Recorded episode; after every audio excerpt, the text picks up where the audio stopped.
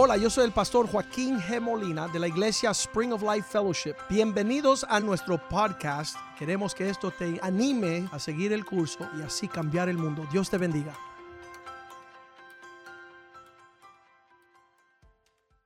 Señor, te damos gracias por este día que tú nos uh, permite acercarnos a la casa de Dios.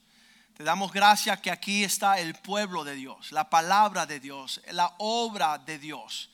Que nosotros tengamos oídos para oír, corazón para entender y una voluntad para obedecer tu palabra. Bendícenos que tu palabra no retorne vacía, que sea como una buena semilla sembrada en un buen corazón, que retorne el fruto y una cosecha que glorifica tu nombre, Señor. Damos gracias por la muerte de Cristo, el derramamiento de la sangre del Cordero de Dios que quita el pecado del mundo, la resurrección y el poder que lo ascendió a lo alto a sentarse a la diestra del Padre. Pedimos que tu palabra sea lámpara a nuestros pies, que sea el pan de vida que nutre nuestro espíritu y que sea, oh Dios, aliento, Señor, a nuestra alma para vivificar, Señor, y caminar en tu propósito, como una espada de doble filo que penetra lo más íntimo de nuestro ser y que opere allí, Señor, entre el alma y el espíritu. Palabra sea, oh Dios, cortante, Señor, más que una espada de doble filo. Te lo pedimos en el nombre de Jesús. Amén y amén. Comenzamos hace tres domingos con Apocalipsis 12, 11. Apocalipsis es el último libro de la Biblia. Muchas personas se meten ahí, se pierden en ese libro. Nosotros nos enfocamos en el capítulo 12, versículo 11, que dice, ellos finalmente le han vencido, ellos hablando de nosotros, le han vencido, hablando de Satanás, por medio de la sangre del cordero. La sangre de Jesús es un poder tremendo para cerrarle la puerta a Satanás, la sangre de Cristo. Y de la palabra del testimonio de ellos. Esta es la palabra que el rabino le dijo a una reunión de, cristianos. Ustedes no saben lo que es un testimonio. Ustedes dicen ser, pero no saben las profundidades del poder espiritual en esta esfera de testimonios. Hoy vamos a hablar un poquito de eso. Y menospreciaron sus vidas, no fueron egoístas hasta la muerte. El problema del hombre en los días finales es su egoísmo. ¿Por qué no vienen a la iglesia? Porque tienen otras cosas que hacer. ¿Por qué dejan su esposa? Porque son egoístas. ¿Por qué no atienden a sus hijos? Porque son egoístas. Ah, una joven en Salvador me dijo, pastor, yo no creo en esas madres que se tienen que quedar en la casa alimentar a sus hijos. Si tú me puedes dar una prueba bíblica, ¿por qué me tengo que quedar a darle comida a mis hijitos? Entonces voy a creer. Y le bueno, mira, cuando nace tu hijo, Dios te va a poner dos galones de leche en tu pecho. Eso me da prueba a mí que tú eres la que le tiene que mamantar y tu esposo no va a lograr hacer eso. Se puso brava conmigo, no sé por qué. Ok, no obstante, cuando le dio un parálisis facial que no podía ni sonreír, ella se empezó a dar cuenta que Dios quería Ah, que ella atendiera otro asunto y no ser una mujer ejecutiva. Ella trabajaba en los bancos de El Salvador y yo le dije, ven acá muchachita, ¿quién te cocina a ti desayuno, almuerzo y comida? Si tuviera Javier roll, dice, mi mamá. Entonces, tu mamá te puede alimentar a ti, pero tú no puedes alimentar a los tuyos. Eso es una cosa horrible. El poder de nuestro testimonio es lo que habla nuestras vidas y a través de ese testimonio vamos a lograr vencer a Satanás. Levítico 21:6 dice el Señor, serán santos para que mi nombre no sea profanado. El testimonio es porque en ese testimonio va a validar quién es Dios. Y sin testimonio no hay quien pueda decir que Dios está haciendo una obra real.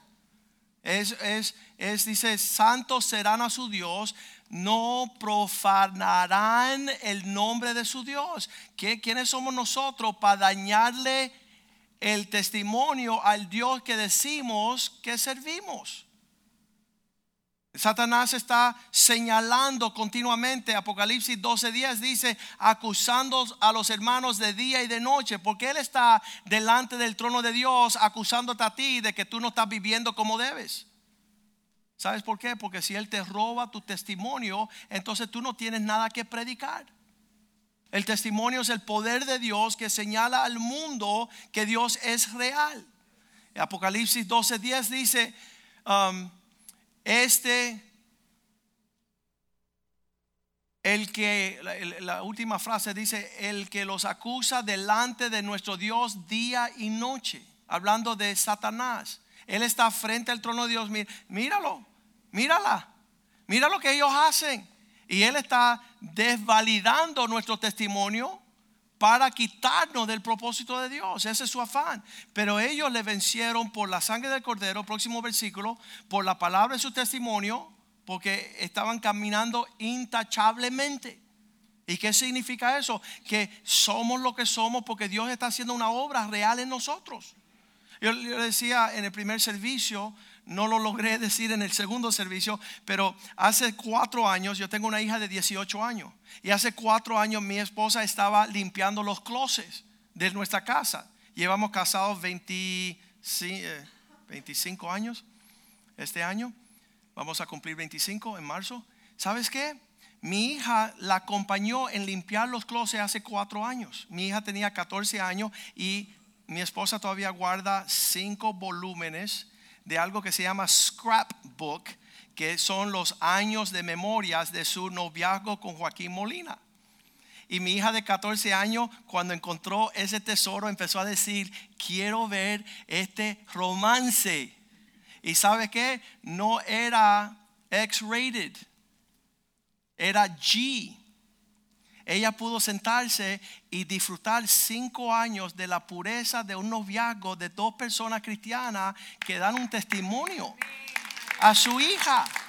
Ahí no hay sexo, ahí no hay droga, ahí no hay rebeldía, ahí no hay trago, ahí no hay cerveza, ahí no hay discoteca, ahí no hay orgía, ahí no hay cosas de inmundicia. Eso se llama un testimonio que uno deja a la próxima generación.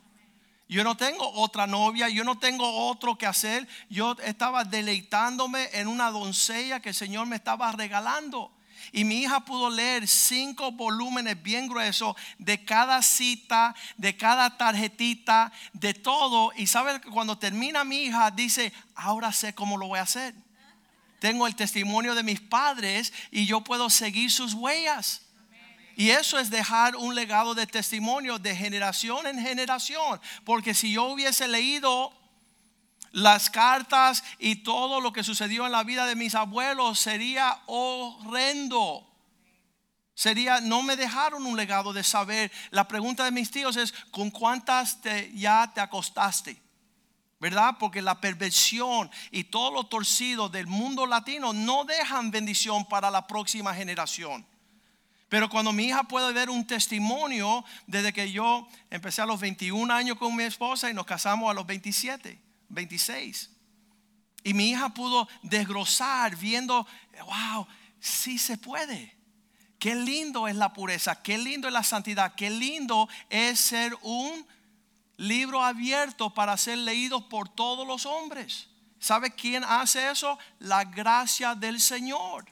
Eso se llama la gloria de Dios. Y realmente Dios hace una obra completa con nosotros para dejarle marcado un legado y un linaje a nuestros hijos. Para que su nombre no sea profanado. Para que su nombre no sea torcido. Había una joven, segunda de Reyes 5, versículo 2. Esto es estelar. Por eso digo, el que hace la palabra de Dios aburrido es un criminal. Escuche esto, dice, y Siria, de Siria habían salido bandas armadas y habían llevado cautivo de la tierra de Israel a una muchacha, digan conmigo muchacha, no era una mujer, la mujer de 20, 25 años, era una muchacha de 14, 15 años, 13, y dice que la tomaron cautivo y ella fue a servir a la mujer de Namán, un general cinco estrellas. Captu- capturaron la muchacha, la llevaron a Siria y la pusieron a servir en la casa del general. Y esa muchacha cautiva de Israel a Siria, versículo 3 dice que ella conocía los secretos de la familia y ella habla, abre su boca, esto dijo a su señora. La joven le dijo a la mujer del general, solo rogase que mi señor fuera al profeta que está en Samaria, porque él sanaría su lepra. La joven le dice a la mujer de la casa, si tu esposo fuese a Israel, allá está la sanidad para su vida. ¿Qué está haciendo esa joven? Diga conmigo, dando testimonio. Ella está testificando. Ella está hablando de lo que conoce. Dice el rabino, ustedes los cristianos no saben lo que significa testificar o testimonio. Significa Dios, hazlo de nuevo. Que Dios, la conversación que tú dices, mira, esto sucedió, hazlo de nuevo. Ayer estaban los jóvenes hablando por primera vez, ayer se reunieron y decían testimonios y se nos había olvidado el testimonio de una joven. Cuando yo era pastor de joven, había una jovencita de 14, 15 años, bien rebelde. Los padres se habían divorciado y ella se iba a desquitar con sus padres. Y una noche de grupo de jóvenes, ella uh, va a la casa de su abuela y recibe una llamada de su mamá, quédate en la casa de tu abuela, no manejes para la casa, que quedaba 15, 20 minutos, porque es demasiado tarde y no queremos que tú te... Entonces ella se molestó y ella nos llamaba para todas las cosas. Y ella marcó, dice, yo voy a hablar con mis pastores. Y habló con Joaquín, mi mamá quiere que yo no me vaya a la casa. Yo no me quiero quedar con la abuela. ¿Qué voy a hacer? Y no dice, mira, Flori, cálmate los nervios. Quédate en la casa de tus abuelos para que honre a tus padres. Bueno, solo voy a hacerlo porque usted me lo pide. Y se quedó con la abuela. Esa misma noche, por la 40, habían corriendo dos carros a 100 millas por hora, haciendo carrera de carro. Se se pierde uno del carril, rompe la pared de la casa, entra al cuarto de Flori boca abajo y se parquea encima de su cama. Esa misma noche. Ese testimonio es poderoso. Ese testimonio le enseña a los jóvenes honrar y respetar y obedecer a sus padres. Entonces mis hijos siempre dicen, no, no, lo que tú digas, papá, cuando tú digas, cuando tú digas. Porque ellos entienden que el que honra padre y madre le irá bien todas las cosas y vivirá una vida larga al Señor. Amén. Había que tirarle una foto a ese carro. Imagínate dentro de la cama del cuarto de esta joven de 15 años, encima de su cama. Hubiera muerto eso esa noche si no fuese por la bondad del Señor, por tener el temor de Dios, por caminar en, esta senda hermosa del camino del Señor. Esta joven hablaba con su, la esposa del general, diciendo, si él fuese a Israel, él fuera sano de su lepra. ¿Cuántos de ustedes están testificando que en este lugar hay restauración? ¿Verdad? Que, que, Dios sana los matrimonios, sana los jóvenes, eh, rectifica, uh, los hombres de negocio están prosperando, los ministerios están siendo prósperos, sanados. Dios está haciendo cosas grandes. Muchas veces no testificamos, pero escucha lo que sucede próximamente, versículo 4. Él llega al trabajo el próximo día y en el trabajo, entrando Namán a su señor. ¿Quién era el jefe del general? El rey. El rey alto mando, él entra a trabajar por él y dice eh, a su señor, le relató diciendo, así y así ha dicho la muchacha que está en mi casa de la tierra de Israel. ¿Sabe lo que así y así significa? Que le testificó un montón de cosas. Y como era tan largo y no lo podían poner en la Biblia, dijeron así y así. Entonces nosotros vamos a decir que este es el año del así y el así. Cuando tú empiezas a decir el así y así, eso va a captar, porque no solamente ella se lo dijo en la casa a su ama, sino que ya está él en el trabajo. Parece que esa noche habló con su esposa y él llega al trabajo y le dice rey, mira, esta joven de allá de Israel está testificando. Imagínate qué testimonio habrá dado esa joven diciendo, yo vi con mis ojos cómo se sanaban los leprosos.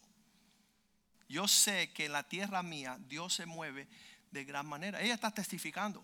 Y, lo lindo de un testimonio es que cuando ya tú lo testificas, si ustedes no estuvieron el miércoles, de verdad, eh, la, jovencita, mi, mi, sobrina que testificó, este testimonio lo digo en el valle, porque también lo voy a repetir en el monte. Ahorita estoy sufriendo y lo que no es, pero voy a testificar de algo que también voy a testificar en las alturas cuando Dios se mueva con poder. Es una joven. ¿Y qué sucede cuando testificamos? Hay un Dios en el cielo que tiene que moverse a favor del testimonio de aquellos que testifican. Porque Dios está ansioso que levanten bandera. Y cuando tú levantas bandera y dices, mi Dios todo lo puede, omnipotente, nada es imposible para Él. ¡Wow! Esas banderas, ¡ush! Nos aconteció algo con el pastor Medieros el jueves pasado. Pastor Richie dice, me voy de Fort Lauderdale el jueves. Necesito que me recojan aquí en Miami a las 8 de la mañana y que me lleven a Fort Lauderdale para estar ahí a las 10. El vuelo se me va a las 12. Y luego nosotros te llevamos. Cogimos la guagua de la iglesia, los recogimos temprano y fuimos hasta allá. Y apeándonos en el aeropuerto, una mujer sale y dice, usted es el shuttle de transporte. No, no somos el shuttle de transporte, pero estamos dispuestos de llevarte donde tú quieres ir. ¿Dónde estás yendo? Porque te voy a dar el, el avientón, le dicen. Te voy a dar un ride. Y dice, no, yo voy a Boca. Y le digo, no, no, no. Yo no voy a Boca, yo voy para Miami, tú vas para el norte, yo voy para el sur, así que feliz viaje. Mira, aquí hay un libro que quiero que lea, se llama ¿Qué es su nombre? No, porque mi hermano está muriendo de cáncer en Boca Ratón. Y le digo, bueno, vamos a estar, ¿cuál es su nombre? Y le, recibimos el nombre de él. Y le dije, vamos a estar orando por él. Y me voy. Cuando salí del aeropuerto, escucho esta voz que dice, qué inconveniente es para ti ir a Boca, ¿verdad? Y yo dije, sí, de verdad que es una hora para el norte y yo no voy para allá. Yo voy una hora para el sur. Y la voz de nuevo me dice, esa mujer no estaba de, de paseo, ni de compras, ni de playa. Ella estaba sirviendo a su hermano que está muriendo de cáncer en Boca Ratón. Ella viene de Dallas el jueves, se queda viernes, sábado y domingo y el lunes se va para su casa en Dallas y después llega el jueves y regresa y está con su hermano viernes, sábado y domingo. Seis semanas haciendo eso. Todos los fines de semana ella viene a acudir a su hermano que no tiene esposa, no tiene hijo, no tiene familia. Ella es la única que viene, ella duerme en el hospital. Y yo escucho la voz que dice, qué inconveniente para ti, ¿verdad? Llevarla a esta boca. Y yo dije, sí, Señor, sería terrible. Dice, entonces dice el Señor, y yo siento esto, que Dios me está dando ese cargo de culpabilidad, el Espíritu Santo. Dice así, dice, la fregaste de manera increíble.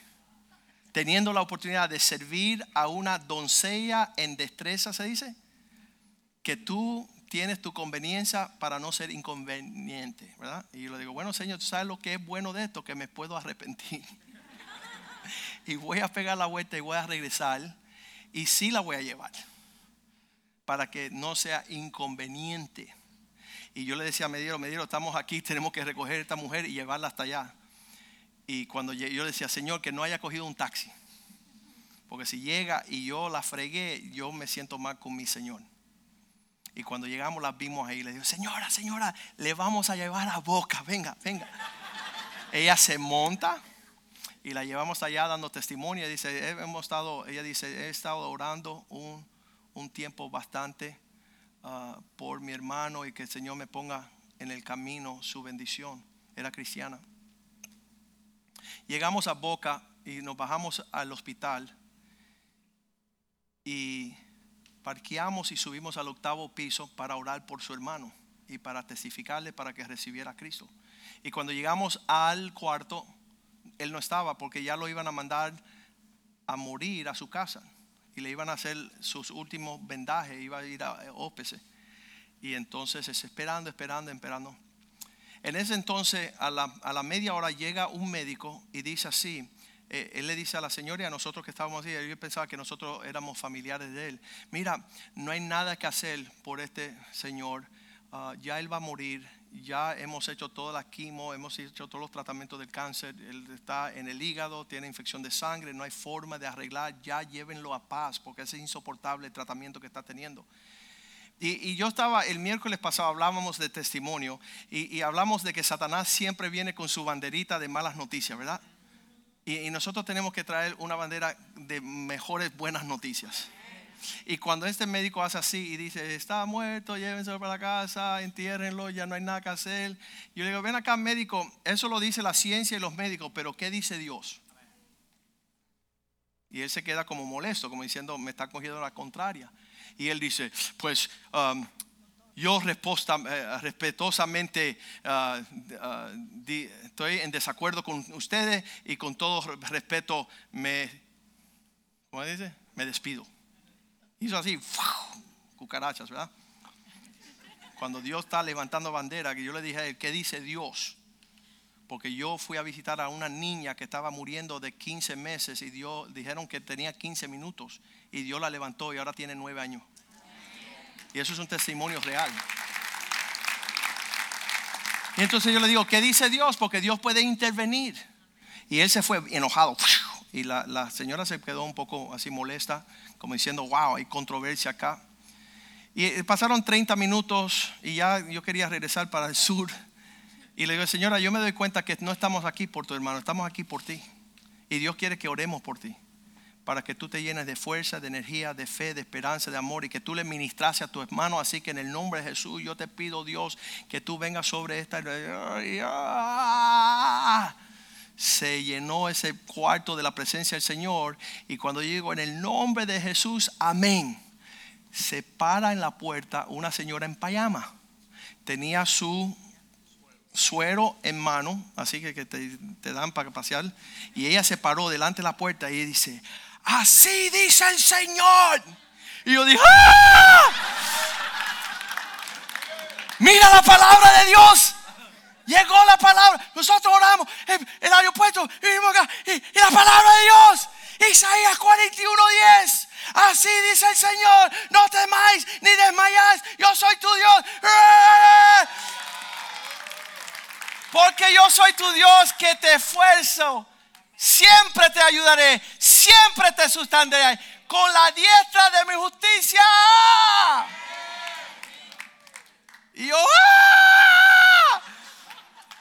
Y me dieron. ¡ah! Y la señora llorando. ¿Qué está pasando aquí?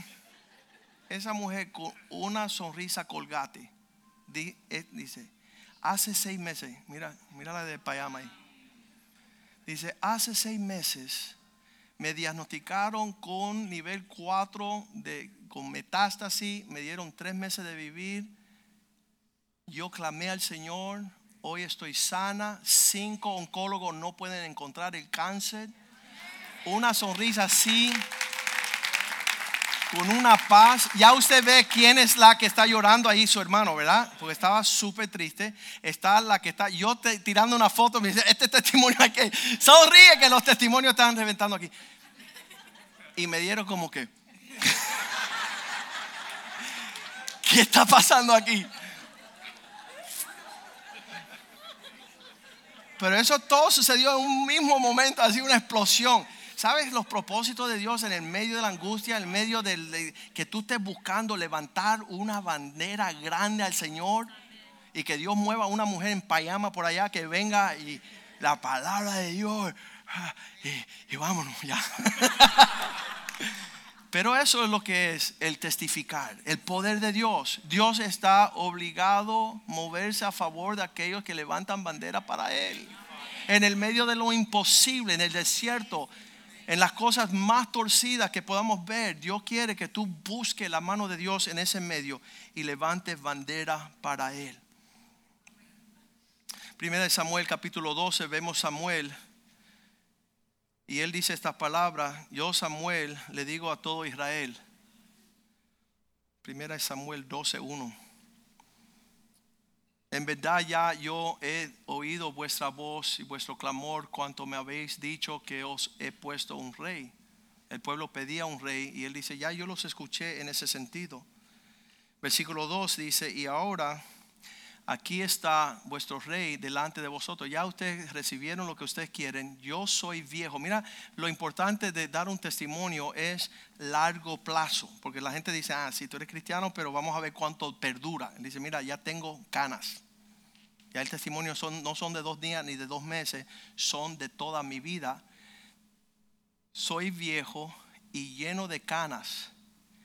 Y el fruto que está delante de ustedes son mis hijos mis hijos están con vosotros. Quiere decir que tú puedes esconder tu cristianismo, pero cuando tú presentas a tus hijos, o van a, ahí vas a poder mostrar la obra de tus manos, el fruto de tu consagración y tu devoción, o es un desbarajuste. Y él está tratando de establecer algo porque él dice, ya yo fui joven, ahí lo dice también, ahí están mis hijos, y yo he andado delante de vosotros desde mi juventud hasta este día. Es una trayectoria a largo plazo. las personas saben que Samuel no estaba en la jarana, él no estaba en la religión, él no estaba filosofiando. Él ha vivido toda una vida delante del pueblo. Han visto su comportamiento desde que era joven, ahora está viejo con canas y está llegando a algo. Versículo 3 dice, ¿a cuántos de ustedes yo les he robado? Atestiguen contra mí delante de Dios, delante de su ungido, si yo he tomado algo de alguien, si he tomado un asno, si he columniado a alguien. El testimonio de, Jenny anoche, que ella está aquí desde los 15 años con nosotros hasta los 40, uno de los testimonios es, nunca te hemos visto en controversia con nadie. Tú no eres una bretera. Tú no andas en chismes y en relajos. Nunca has tenido un pleito con nadie. Eso es un testimonio. Un testimonio digno de imitar. He columniado a alguien. Si he agraviado a alguien, le he perjudicado. Si de alguien he tomado, hecho cosas que no me son de vida para cegar mis ojos. Uh, ¿Cómo le dicen? Una extorsión, una, un bribe. Para que yo los restituye. Versículo 4, ellos dicen, no, Samuel, realmente tu vida ha sido intachable. Entonces dijeron, nunca nos ha calumniado, ni agravado, ni tomado algo de manera de ningún hombre. Tú, tú no le debes nada a nadie, nadie te debe. Y entonces eso Él lo está estableciendo porque es la plataforma del cual ellos pueden decir, dinos una palabra. Ya que tú eres un hombre recto, que tú estás en serio en las cosas, que tú vives una vida intachable, ahora podemos abrir nuestro corazón para que tú nos testifiques, que tú nos dé una palabra de parte del Señor. Versículo 5. Tú nunca has hecho. Él, les dijo, Jehová ahora va a testiguar contra vosotros. Y su ungido también va a testificar en este día. Ya que estoy intachable, ya que no he hecho nada para perjudicarlo a ustedes, ni causarle problemas, ni brete, ni nada, ahora voy a levantar bandera contra ustedes. Ahora voy a dar un testimonio de parte de que no habéis hallado cosa alguna en mi mano. Ellos respondieron, así es. Tú tienes una vida digna de testificar. Tú tienes una vida que nos muestra la trayectoria de un asunto. En estos días un, pastor súper influyente. Está caminando en una forma súper peligrosa. Y Él nos conoce a nosotros. Y muchas personas nos han dicho que somos demasiado radical, demasiado qué sé yo. Y, llaman, decir, como vemos que ustedes están en serio, necesitamos sus ayudas. Queremos que ustedes puedan hablarnos estos asuntos porque hemos visto, hemos visto íntimamente su vida tiene para hablarnos. Y entonces ellos dicen, así es. Ah, acuérdense que, que realmente Dios quiere que nuestra vida hable más alto que nuestras palabras. Que nuestro comportamiento sea el que lleve a las personas a una convicción. Anoche estábamos en esta cena celebrando a Jenny. Nadie le dijo nada a los meseros. Nadie le dijo nada. Pero ellos se acercaron, escucharon, vieron. Eso lo queremos nosotros. Y recibieron a Cristo los tres. Eso es tremendo. Eso es tremendo Que nosotros vean nuestro testimonio intachable y las personas van a querer correr hacia nuestra persona para recibir lo que tenemos para darle. Él habla de sus hijos, él habla de su testimonio, él habla de largo plazo, él habla de que ellos conocían su testimonio para poder hablarle a ellos el propósito de Dios. Él es digno de testificar.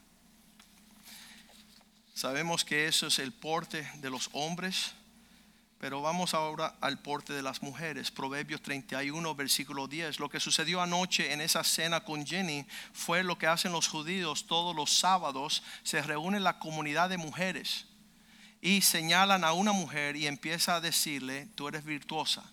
Hemos visto tu comportamiento. La sonrisa de la, del rostro de tu esposo testifica a favor tuyo. Mujer virtuosa, ¿quién la hará? Su estima sobrepasa largamente las piedras preciosas. Versículo 11. El corazón de su esposo está en ella confiado para no carecer de ganancia. Si la mujer fue puesta al lado de un hombre para ayudarlo y que es un tropiezo en ese sentido. Que es una mujer que no permite que su esposo se acerque a Dios y prospere en vez de edificar la casa, la destruye con su necedad. Corazón de su esposo, en ella está confiada, tiene un testimonio con aquel. Le dijeron eso a, Jenny ayer, dijeron, ¿sabes qué? Tu esposo ni siquiera pudiese ser pastor de nuestra iglesia si no fuera por el porte de tu sabiduría. Ella le hace bien, versículo 12 ella le da bien y no mal cada uno de los días de su vida. Muchas personas no saben el testimonio que Dios está buscando. Y yo siempre lo digo, cuando yo me bajo de un avión en cualquier parte del mundo para ir a predicar, a hacer una conferencia, a visitar una obra, la primera pregunta que me hacen a mí es cómo anda tu esposa. Y yo quiero decir, yo no quiero hablar de mi esposa, quiero hablarte de los misterios de Apocalipsis, de las profundidades de los misterios teológicos del último. No, ellos quieren saber si la realidad mía se ve en el rostro de mi esposa. Y entonces cuando terminan eso, yo digo, ella parece de 15, parece quinceañera. Es una mujer llena de la alegría y el gozo. Las personas no creen. Han visto personas de Chile, escucha bien, que volaron hasta aquí a Miami para ver el rostro de Ivette. A ver si es verdad. ¿Qué mujer soporta a este hombre? Vienen de lejos, vinieron de Argentina. Nos acercamos, sacamos un vuelo, no pueden atender porque queremos saber su realidad. Llegaron de Ecuador. Queremos ver el secreto de tu ministerio. Una mujer virtuosa. Esa es la pregunta. Después me hacen la segunda pregunta. Bueno, seguro que ella es una tonta que lo, quiere a él, calvo y todo. Pero sus hijos, ellos dirán la verdad. Entonces, la segunda pregunta, muéstranos tus hijos. ¿Cuál es el comportamiento de ellos? ¿Quién ellos honra? ¿Quién obedecen?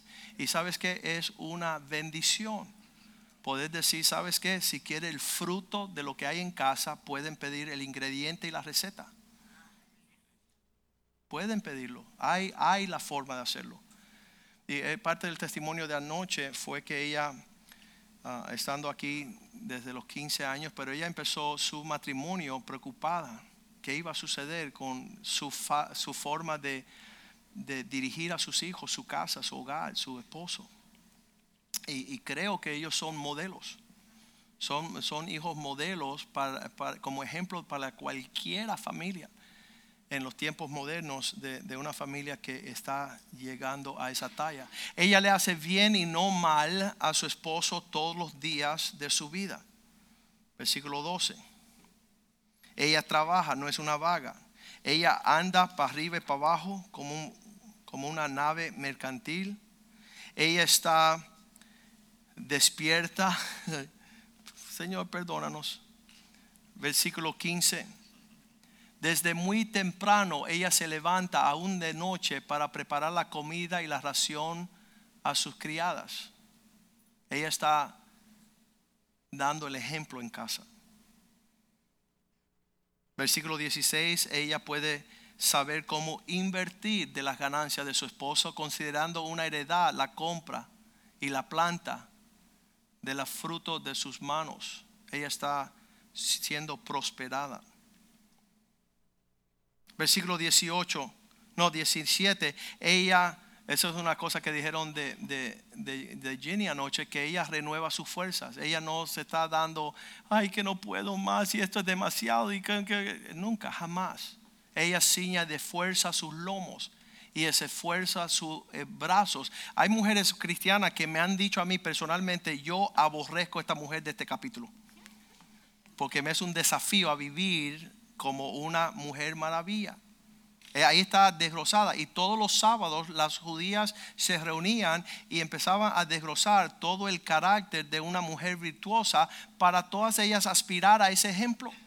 Y anoche es lo que sucedió con Jenny cada una de las personas que habló pudo destacar todos los atributos de su comportamiento en una forma que, que no se cansa. Versículo 18, ella recibe el bien de sus negocios, su lámpara no se apaga de noche. Cuando hay preocupación, cuando hay ah, contratiempos, ella no está hablando necedades, ella no está comportándose de forma indebida su esposo anoche, versículo 19, dice que ella estrecha su mano para ayudar el necesitado, aplica su mano al uso y sus manos a la rueca, versículo 20, para dar la necesidad, alargar su mano al pobre, extender su mano al menesteroso. Dice el esposo de Jenny anoche, yo aprendí a ser generoso, dadivoso con la actitud de mi esposa ella es desprendida y no tacaño como yo.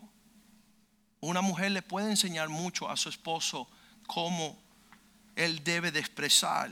Esta mujer tiene esos atributos. Versículo 21. Ella no tiene temor de la nieve por su familia porque toda su familia está vestida de ropas dobles. Ella está reguardando. Hay mujeres hoy día que no saben ni coser un botón. ¿Qué es una aguja? ¿Cómo se usa? Están en las redes moviendo multitudes. Oye, ¿me puedes coser el botón? No, mi abuela te lo cose. Qué horrible, qué triste. No saben atender una familia, no saben recrearse en el hogar. Eso es lo que es una mujer virtuosa. Ella no tiene temor por la provisión que necesita su casa. Versículo 22, ella se adorna. Ella guarda su ropa con lino fino, obras justas, púrpura es su vestido, no la moda. Ella no se está moviendo en modas. Ella está moviéndose en un carácter interior que honra al Dios de los cielos. Un comportamiento para que su esposo, versículo 23, esto sucede en nuestra iglesia en México, llega la esposa a la iglesia, es un torbellino llega a la iglesia y escucha el mensaje y se calma y se apacible y va para su casa linda. Y llega el esposo y dice, mi amor, pasan tres meses, ¿no? Quiero visitar esa iglesia. ¿Por qué? ¿Te quieres ser cristiano? Dice, no, quiero conocer quién domó la bestia.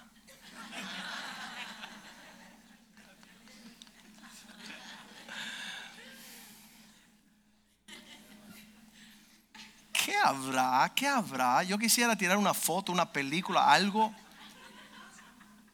del torbellino salvaje y como un comportamiento apacible, la modestia del respeto y la honra en casa, es lo que adorna a una mujer virtuosa.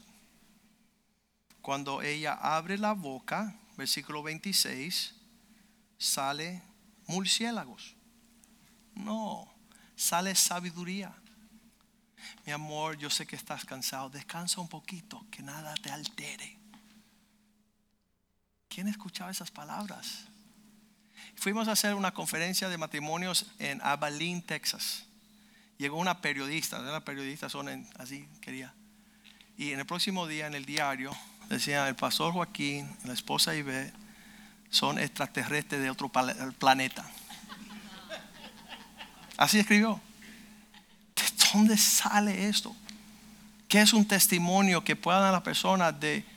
eh, Mis hijos ayer estaban diciendo aquí, testificando, mis padres están enamorados, se quieren, disfrutan su compañía, se deleitan en lo que Dios está haciendo. Y hay personas que están en guerra todo el tiempo. Ella abre su boca, versículo 20 eh, 26, y sale sabiduría porque la clemencia, nice, kind, está en su lengua. No es un látigo sus palabras. No se abre su boca para herir. Esta mujer está caminando de tal porte que, versículo 27, ella está atenta a todos los asuntos de su casa. Hay personas que están atentas a todos los descuentos en los en, las centros comerciales, pero en su casa no están atentas. Ella no come el pan de balde, ella no tiene tiempo para perder. Anoche lo dijo Kenny, versículo 28, que sus hijos se levantan y la llaman bienaventurada y su esposo también, él la alaba a ella. Versículo 29, muchas hijas han hecho el bien, pero tú las sobrepasas a todas. Versículo 30, el engaño es, engañosa es la gracia y vana la hermosura, pero una mujer que teme a Dios, ella será alabada. Versículo 31, dale el fruto de la obra de sus manos para que le alaben en las puertas de la ciudad sus hechos. Al final de la jornada, nuestro testimonio tiene que ser sobre vidas intachables. Siempre decimos aquí, no somos perfectos, pero somos genuinos y deseamos poder. Yo prefiero no hablarle a una persona a la cual yo no le doy un buen testimonio. Pero es necesario nosotros pedirle, Señor, Señor, limpia esto para que yo levante bandera al Señor. Pongámonos de pies esta mañana. Vamos a pedirle a los músicos que me acompañen acá. Sabes que viene Satanás pronto a señalarte, sí, ya yo la fregué porque no tengo mi esposa, ya la fregué porque no tengo mi matrimonio, la fregué porque mis hijos no me respetan. Pídele al Señor que derrame gracia en esa área. Dice la Biblia, en lugar de vergüenza yo te daré hermosura. En lugar de cenizas te daré gloria. Dios sabe cómo cambiar el rumbo de la situación. Y tú le dices, Señor, yo quiero que tú hagas de mí un tesoro, un trofeo de tu gracia para mostrar tu gloria a las naciones. Dale ese desafío al Señor esta tarde. Dile, Señor, yo quiero dar testimonio de tu nombre. Yo no quiero que Satanás tome a ventaja. Tú puedes aún decirle, Señor, perdóname por dañar tu testimonio por traer oprobio a tu nombre. Y sabemos, esta mujer, la samaritana, en Juan capítulo 4, había perdido su testimonio por completo. Y cuando Dios toca su vida y la alimenta y la restaura, ella vacía una ciudad entera que viene en pos de Jesucristo. Dios sabe cambiar nuestro lamento en baile. Que Dios nos permita dar el testimonio que da la joven en la casa de Namán, diciendo así y así. Testimonio de Samuel, que dice, ustedes me han visto mi vida, no tengo el por qué no decirle lo correcto. Y ellos dicen, testifícanos porque tú eres un hombre recto. Habla nuestras vidas lo que tú conoces. Y esta mujer virtuosa también, la ciudad entera tiene su respeto por su comportamiento en casa. Hay un versículo ahí en esta mujer virtuosa que dice que ella se goza por su porvenir. ¿Sabes por qué? Porque mucho de lo que es la obra de una mujer no es en lo que es el principio de su vida, sino en su condición postrera. Y eso es bien importante porque el versículo eh, dice el, el Proverbio 31, 25. 31, 25 dice que e- ella se ríe de lo por venir. Significa que no es ahora. Y nosotros en esta iglesia decimos, los que ríen ahora lloran después. Pero los que lloran ahora van a cosechar risa en un tiempo venidero. Y así lo ha puesto el Señor, que, hay un tiempo en nuestra vida. Y nosotros le decimos ayer a, a Jenny, cuando su matrimonio estaba comenzando, ella tenía los bebés bien joven y su esposo estaba en ministerio ayudándonos con la obra, pero ella estaba en casa con cuatro pañales y teniendo que lidiar con las dificultades de la casa, lágrimas, lágrimas, lágrimas. Y nosotros decimos, cuida tu casa, que va a venir un tiempo después que vas a regocijarte. Y ahora estamos viviendo esos tiempos. Ya sus hijos están criados, son fuertes, aman a Dios, son apasionados por Cristo. Y ahora ella tiene cómo reír y a largo plazo y abrir su boca y proclamar las bondades del Señor. Pero en el principio de su matrimonio, en el principio de ser mamá joven, pues eran días bien difíciles. Pero ahora tiene un testimonio. Y, ese testimonio es nuestro, de esta iglesia, de nuestra obra. Que decimos a la mujer, cuida tu casa, atiende tu marido, tus hijos. Ah, en el futuro ese testimonio te va a cuidar a ti. Vamos a cantarle esta canción al Señor. Te confiaré, tu promesa sigue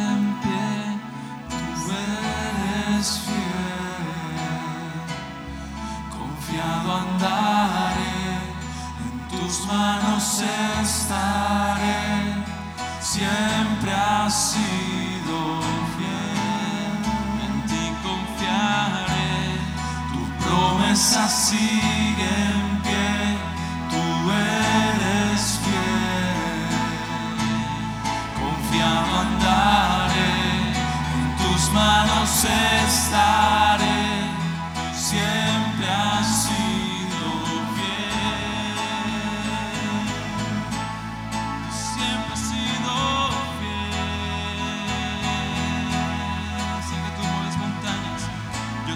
que tú mueves montañas.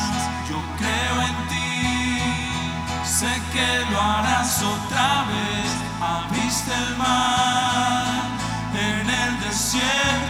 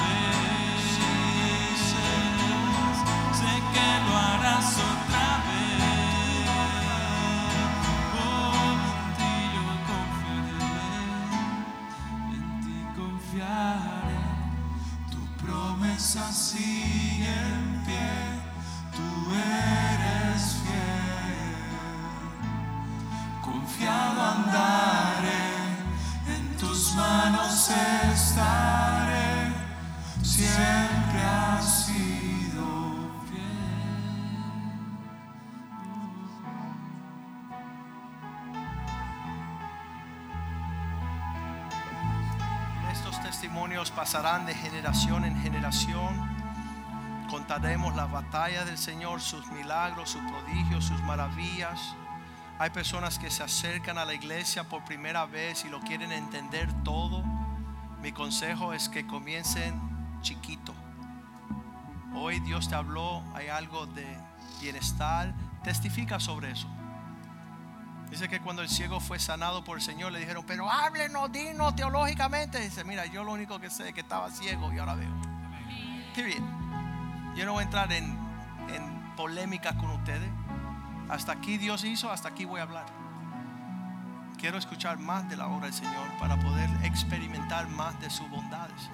Y un día 35 años después vas a creer en un Dios todopoderoso, digno de levantar banderas en hospitales, en funerales, en estadios, en casitas, en barrios, donde quiera que estamos. Estamos dando testimonio del poder de Jesucristo, poder de Dios, la bondad. Oh Dios, te damos gracias este día por esta reunión, oh Dios, de un pueblo que desea, Señor, escuchar, obedecer y caminar en esta visión de cambiar el mundo. Gracias por lo que has hecho hasta hoy día, Señor. Lo bueno, lo malo, lo indiferente, Señor, todo tendrá, obrará para bien para aquellos que están llamados según tu propósito, que te aman, oh Dios. Esta semana que des oportunidad de vivir como vivió Samuel, abiertamente, de nuestra juventud hasta nuestra vejez en canas, oh Dios, y poder decir como dijeron mis hijos anoche, testificaron, fui joven y ahora soy viejo y nunca he visto un justo desamparado, ni su semiente que mendigue pan, oh Dios. Tus promesas son sí y amén, grandes y gloriosas promesas. Nos aguardan nosotros que hemos sido redimidos por la sangre del Cordero.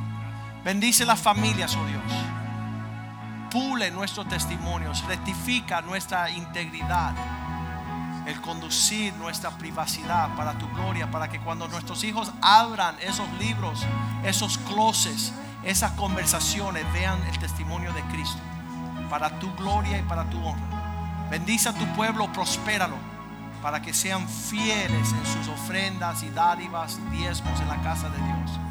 Hazlo cabeza y no cola, Señor. Dale paz, reposo, prosperidad y éxito en toda la obra de sus manos. Guarda nuestro linaje con la sangre de Cristo. Pon un cerco de espino alrededor de nuestros hijos. Glorifícate, Señor, a través de nuestra vida. Te lo pedimos en el nombre de Jesús. Y el pueblo de Dios dice amén, amén y amén. Salúdense en el amor del Señor. Acuérdense que los asientos vacíos.